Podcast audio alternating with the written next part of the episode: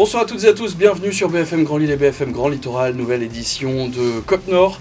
Une édition exceptionnelle puisque évidemment on va parler du derby qui a lieu ce week-end mais c'est aussi les 1 an de cette émission. Alors on va profiter de ce premier anniversaire pour déjà vous remercier vous d'être chaque semaine plus nombreux à nous regarder sur BFM Grand Lille ou BFM Grand Littoral, sans oublier évidemment les réseaux sociaux. Merci tout particulier à Théodore Anjon qui réalise chaque semaine cette euh, émission et sans qui évidemment Cop Nord ne serait pas. On n'oublie pas Freddy Cochin et Philippe Antoine qu'on remercie pour leur confiance. Et puis merci aussi à tous ceux qui participent à cette folle aventure parce que mine de rien c'était un vrai défi qu'on nous avait lancé. Faire participer en direct des supporters lillois et des supporters soit chaque semaine, ça semblait complètement fou.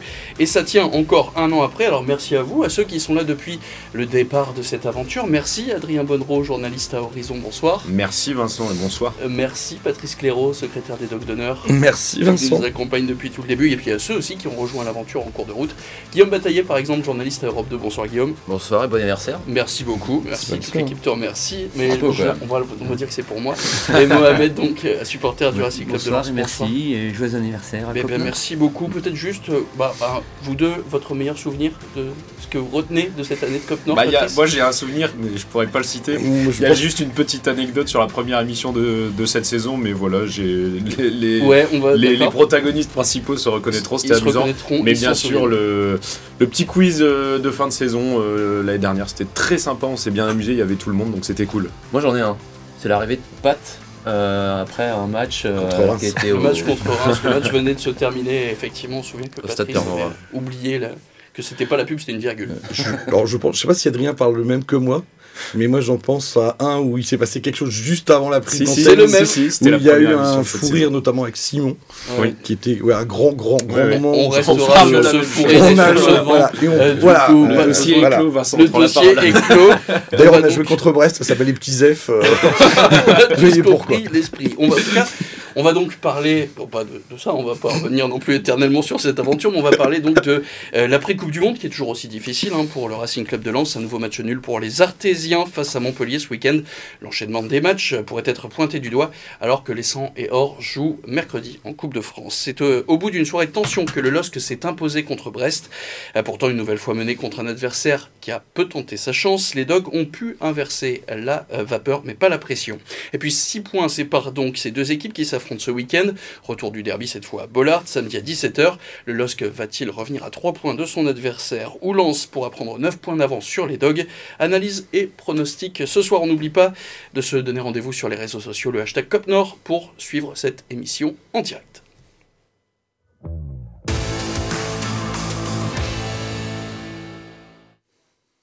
Et on commence donc par euh, ce nouveau match nul pour le Racing Club de Lens à Montpellier, score final 1 partout.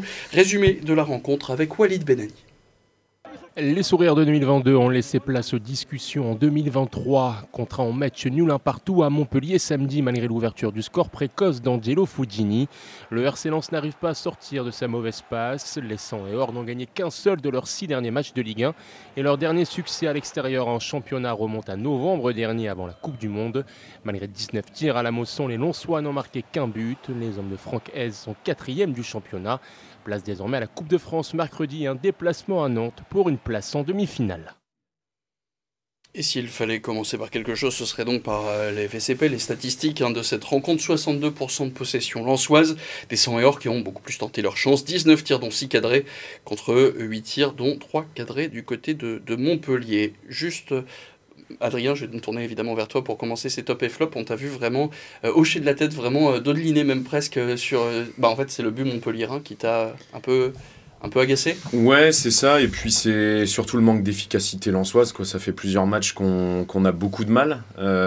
après, Kevin Danso, pour sa barre transversale, je vais pas lui en vouloir. Il est défenseur, mais pour moi, même en tant que défenseur, ça doit finir au fond. Mais bon, c'est le jeu un partout, mais à chaque fois on domine. Comme tu parlais de, statistiques, que ce soit en passe réussie, en possession, mais on n'arrive pas à concrétiser cette domination. Ça devient un peu long. Euh, mon flop, euh, Thomasson, qui n'a pas réussi à, peser dans le jeu comme euh, il a su le faire depuis qu'il est arrivé. Il sort légèrement blessé en plus. Donc, flop Thomasson, Mohamed, tu es d'accord avec lui? Oui, mais moi j'aurais mis quand même Sotoka en flop pour son inefficacité, c'est euh, c'est toujours un battant, il court dans tous les sens, mais euh, au moment de conclure, euh, il n'est pas présent. Quoi. Et on continue ce tour de flop. Je suis entièrement d'accord, Sotoka, ouais, parce qu'il rate beaucoup d'occasions, même si c'est pas, c'est compliqué avec Sotoka parce que c'est pas vraiment son poste, c'est pas, il est pas trop à l'aise avec ce, poste d'attaquant de pointe, mais il se démène toujours, donc on a du mal à lui en vouloir. Mais euh, il y a un moment, faut la mettre il, il, la met pas dedans, c'est ça le problème. Il, a fait Pourquoi il assiste autant alors Francaise à le mettre en pointe et pas mettre euh, C'est qu'il manque quelqu'un au final? Bah, C'est qu'il est surtout là euh, pour occuper euh, tous les postes euh, de l'attaque, voire du milieu offensif quand quelqu'un est blessé. Quoi. Donc mm. c'est un peu l'homme à tout faire, comme le disaient les camarades. Donc à un moment, Sotoka, il joue énormément de matchs aussi. Donc à force de l'utiliser, le faire changer de poste constamment, il s'y perd un peu. Donc c'est un peu compréhensible aussi que les prestations s'enchaînent pas parfaitement. Quoi. Patrice, ton flop? Sotoka également on va pas innover, mais je suis complètement d'accord avec Guillaume. Euh, il joue pas à son poste, c'est pas un neuf. Du tout. Alors je pense que Lens a été pénalisé par l'absence de Buxa. Qui on n'a jamais su ce qu'il valait réellement. Il n'y a pas de neuf pour jouer. Open d'âge ou pas, c'est un mystère.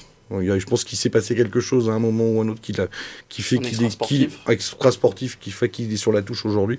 Mais c'est vrai que Sotoka, on peut lui en vouloir de ne pas la mettre dedans, mais c'est pas son poste et c'est pas son rôle aussi sur, sur le qui a tendance à rentrer en fin de match, qui est blessé aussi. Voilà. donc euh, il faisait un peu la différence en début de saison. Et très rapidement, Adrien, ton top? Mon top, euh, alors qui je voulais mettre Fulgini parce qu'il s'est vraiment bien intégré euh, au collectif euh, à son poste. il a mis deux buts depuis son arrivée. Il, est, il, a débarqué au club très récemment. Donc ouais, j'ai bien aimé son, son, efficacité. Certains auraient pu se croire hors jeu et laisser peut-être couler l'action, mais lui, il a poursuivi. Donc c'est tout à son honneur et j'aime beaucoup ce qu'il propose sur le terrain. Mohamed? Fulgini également et j'ai beaucoup aussi apprécié la rentrée de Openda qui a apporté un peu plus de, ouais, qui a apporté de la, vivacité et puis euh, de la percussion devant. Guillaume En top, j'aurais mis Danso parce qu'on retrouve euh, le Danso taille patron, comme on l'avait pu euh, le voir bah, ces derniers mois.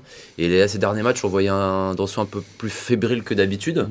Et là, on retrouve le, le Danso, il perd jamais de tunnel, que ce soit aérien ou à terre. C'est le Danso qu'on qu'on adore. Patrice Danso aussi?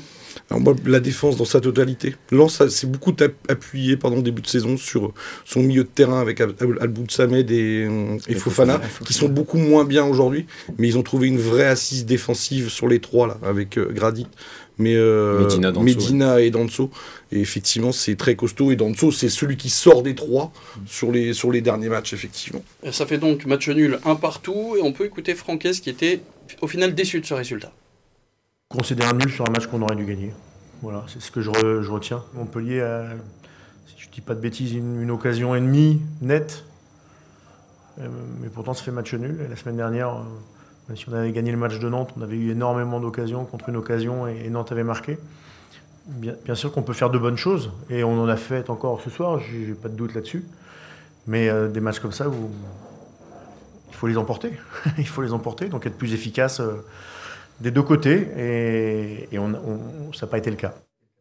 Adrien, c'est euh, même Mohamed, c'est typiquement ce genre de match que Lens remportait avant la Coupe du Monde et a un peu plus de mal dans ce genre d'opposition maintenant depuis, depuis le mois de janvier? Ouais, bah après on parlait surtout de trêve de la Coupe du Monde qui allait faire une toute nouvelle saison pour Lens parce que euh, c'était euh, justement une trêve qui arrivait au moment propice à chaque fois que Lens flanchait un peu.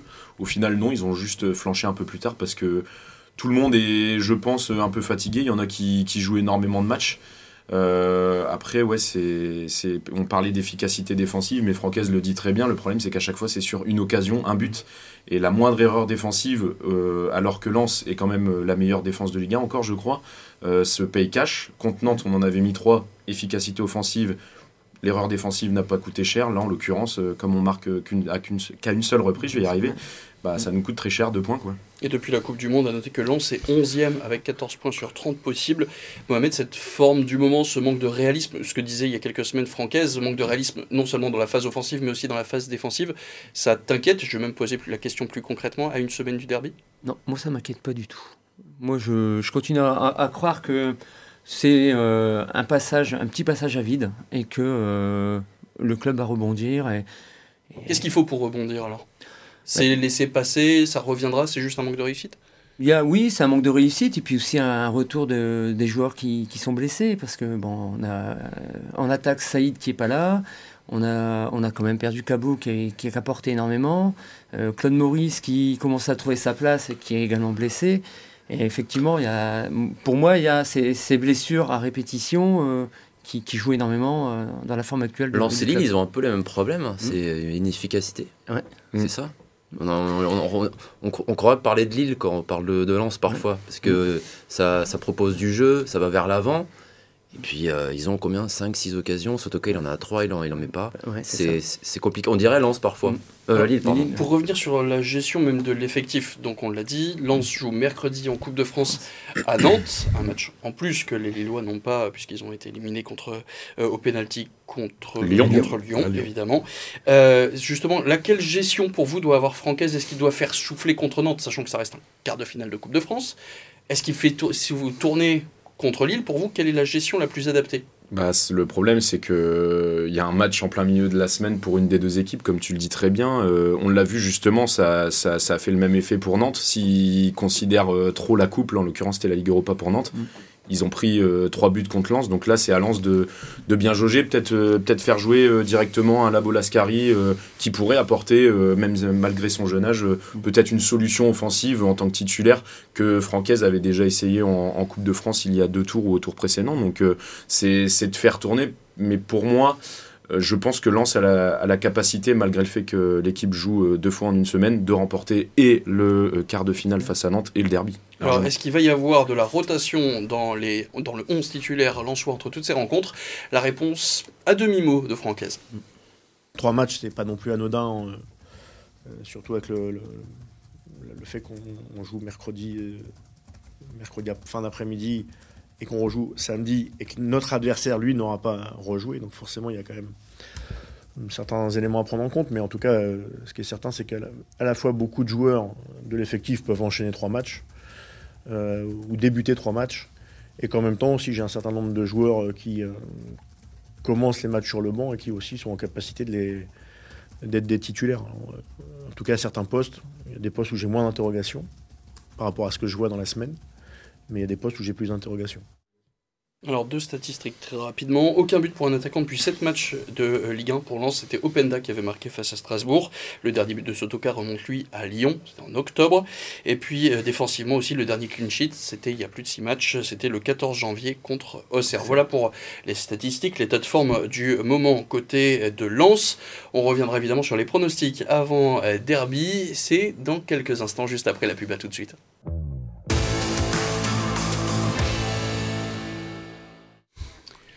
On est de retour dans Cop Nord sur BFM Grand Lille et BFM Grand Littoral. On va maintenant revenir sur la victoire du LOSC face à Brest. Résumé de la rencontre signé Walid Benani.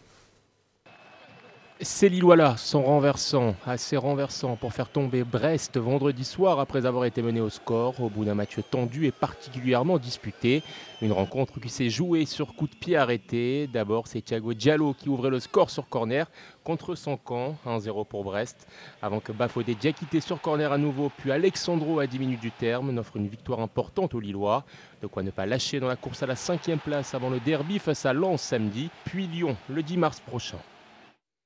Et c'était un match à sens unique hein, au stade Pierre-Mauroy, mm. quoi qu'en pense Eric Roy? Les Lillois ont eu près de 70% de possession, 18 tirs à seulement 3 et 4 tirs cadrés seulement côté Lillois. Aucun côté breton, c'est Diallo qui a marqué contre son camp, donc ça compte même pas comme un tir cadré.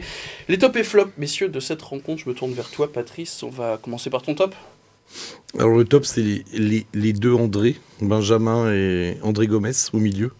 Euh, c'est la seule chose qu'on peut retenir de ce match qui est euh, probablement le plus mauvais match depuis le début de la saison. Mais comme il y a eu un grand débat depuis quelques temps, est-ce qu'il faut jouer bien pour pas perdre ou perdre, etc. Là, on a très mal joué, mais on a gagné et on a pris les points. Donc, je pense que l'essentiel. Donc, la perte de milieu. Ah ouais, la perte de milieu, c'est quand même. Euh, Benjamin André, il a une activité sur le terrain qui reste euh, à tout moment, euh, il est là.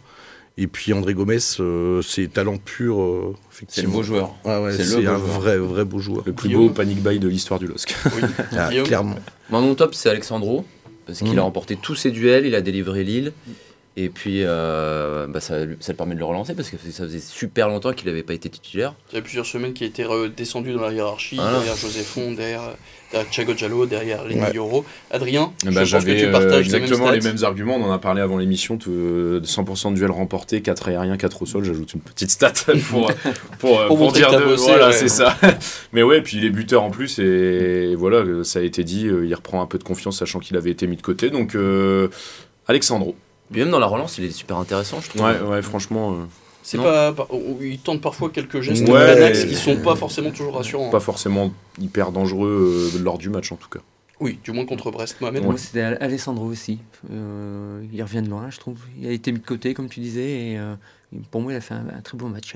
Je pense que sur Alessandro, je pense que Fonseca a une intelligence, c'est qu'il l'avait, il a jamais mis au placard réellement, c'est que Yoro est passé devant. Mm mais il le garde, entre guillemets, alors je sais pas si on va pas dire sous pression, parce que j'aime pas ce terme-là, mais il le garde bien euh, au moment qu'il faut le faire jouer sur ce match-là, sur Brest, parce que Fonte en plus est blessé, parce que c'est après le, choc à Paris. Il vient faire jouer sa euh, taille, en fait, Et il le fait jouer, et il le laisse, il le laisse effectivement dans l'équipe, il le met pas complètement de côté. Ouais, puis Euro, il, a fait quelques boulettes ces derniers matchs, donc ouais, alors, jouer. Hein. Euro fait des boulettes, mais quand il fait son entrée au, à Paris, euh, après 8 minutes, pour remplacer Fonte, il, fait un gros, il fait un gros match à Paris, donc on euh, on peut pas lui reprocher à 16 ans. Mm. Mais je pense que garder toujours Alexandro comme ça sous, euh, entre, sous, la cocotte, sous la cocotte, quoi. Donc, reste à voir s'il arrivera à tenir la cadence aussi quand même, Alexandro. Non, mais je pense que c'est un joueur qui tiendra un match par-ci, un match par-là, mais qui est toujours présent parce que Fonseca sait le garder justement à ce niveau-là. Alors très rapidement, Patrice, ton flop, juste le nom. Cabella. Cabella. Thiago Giallo. Giallo. Paulo Fonseca. Paulo Fonseca. Paulo Fonseca. Paulo Fonseca. Je suppose que vous parlez de la tension en fin de match. Ouais, parce qu'il est rentré dans le jeu d'Eric Roy, euh, qu'on connaît un petit peu. Et après, voilà, c'est vraiment pour, euh, pour choisir un peu un flop. Et c'est vrai que il est rentré dans le jeu d'Eric Roy et il aurait pu euh, se montrer plus intelligent. Et c'est une sanction. et l'entraîneur lillois qui donc a pris un carton rouge, il s'en est expliqué à la fin de cette rencontre. Écoutez. Um, J'ai eu une discussion avec le coach adverse. Il se plaignait de la perte de temps. Je lui ai dit qu'il avait oublié ce qu'il avait fait juste avant, pendant la rencontre.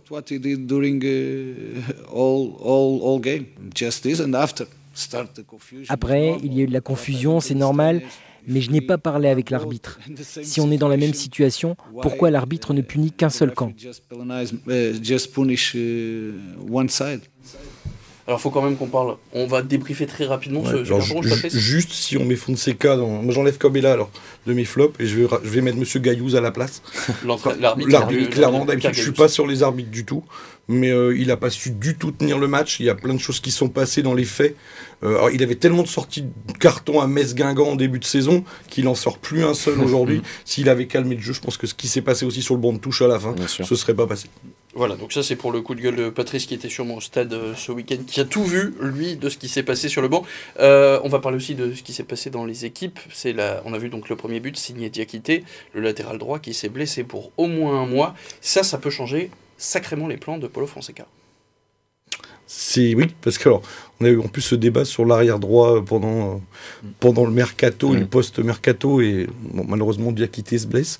Après, je pense qu'il a quand même on a quand même quelques possibilités. tu sais quoi tes possibilités pour le derby? Tu vois qui à gauche, qui à droite? Moi, je pense qu'il va faire jouer. Euh, juste comme ça, il, euh, il va, va rester. de toute façon, ça c'est mm. clair sur, mm. sur, le côté gauche. Je pense que l'autre côté, il est capable de mettre euh, Yoro euh, Diallo, et Fonte.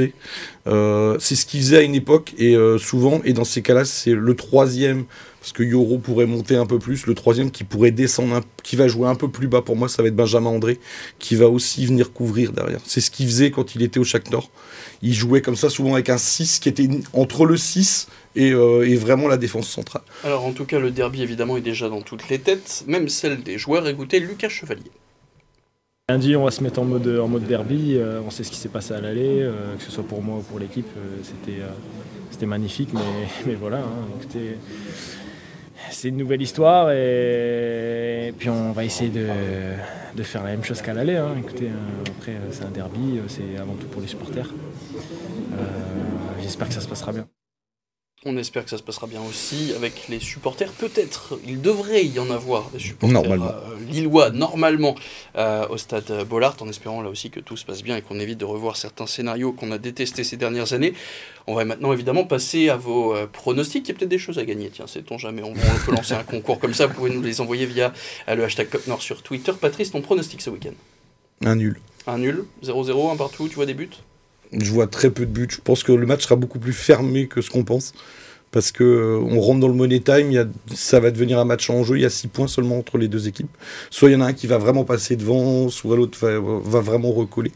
Et pour moi, non, ça va faire un nul. Ça va être beaucoup plus fermé que ce qu'on imagine. Pourtant, c'est deux équipes qui jouent. Hein. Mm. Ouais, mais je pense qu'il y a vraiment l'enjeu. Il, il, va y avoir vraiment de l'enjeu là sur ce match-là. Ton pronostic?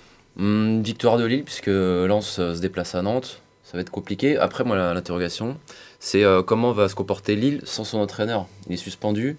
Je sais pas si. Aujourd'hui, ça change. Je crois que ça change plus grand chose avec, les, avec les moyens de communication. Je suis d'accord, mais euh, Fonseca, c'est quand même quelqu'un qui communique beaucoup avec ses, avec ses joueurs. Enfin, et puis tout ce qui ressort de lui, par exemple, euh, moi je pouvais rejoindre mes collègues sur le flop. Fonseca, il, a, il, doit, il doit garder son calme. Mmh. Et puis ça, ça déteint sur, sur, les joueurs. On avait vu que les joueurs, ils étaient super nerveux euh, face à Brest. Donc euh, je sais pas comment vont se comporter les Lillois par rapport à ça. Un score 2-1 ah, pour Lille, allez. 2-1 pour Lille. Mohamed 2-1 pour Lens. 2-1 pour Lens.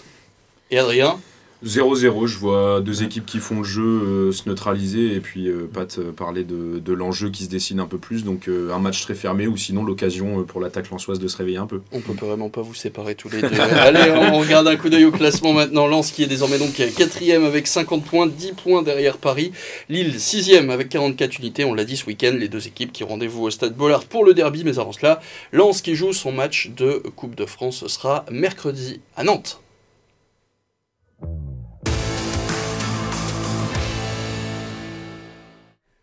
Et on passe maintenant au résumé de ce week-end de sport signé Walid Benani. Nouvelle déception samedi pour Valenciennes à domicile cette saison face à Dijon. Tout s'est joué en seconde période. Les nordistes encaissent le premier but moins de 5 minutes après leur retour des vestiaires.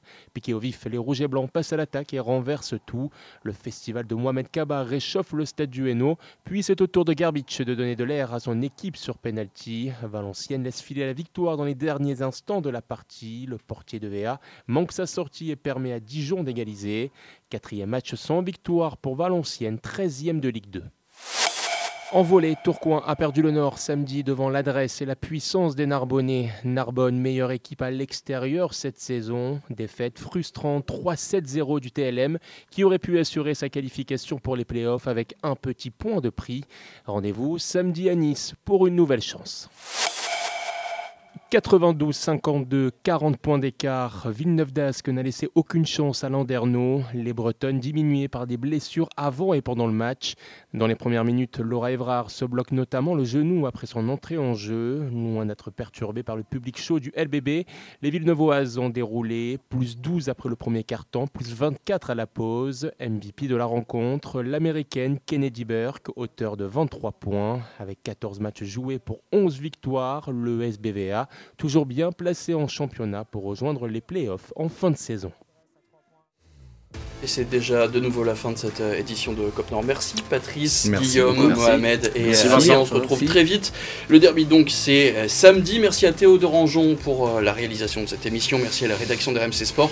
On retrouve cette émission sur nos sites internet et en podcast sur Spotify. On se retrouve lundi pour débriefer ce fameux derby. À la semaine prochaine. Salut.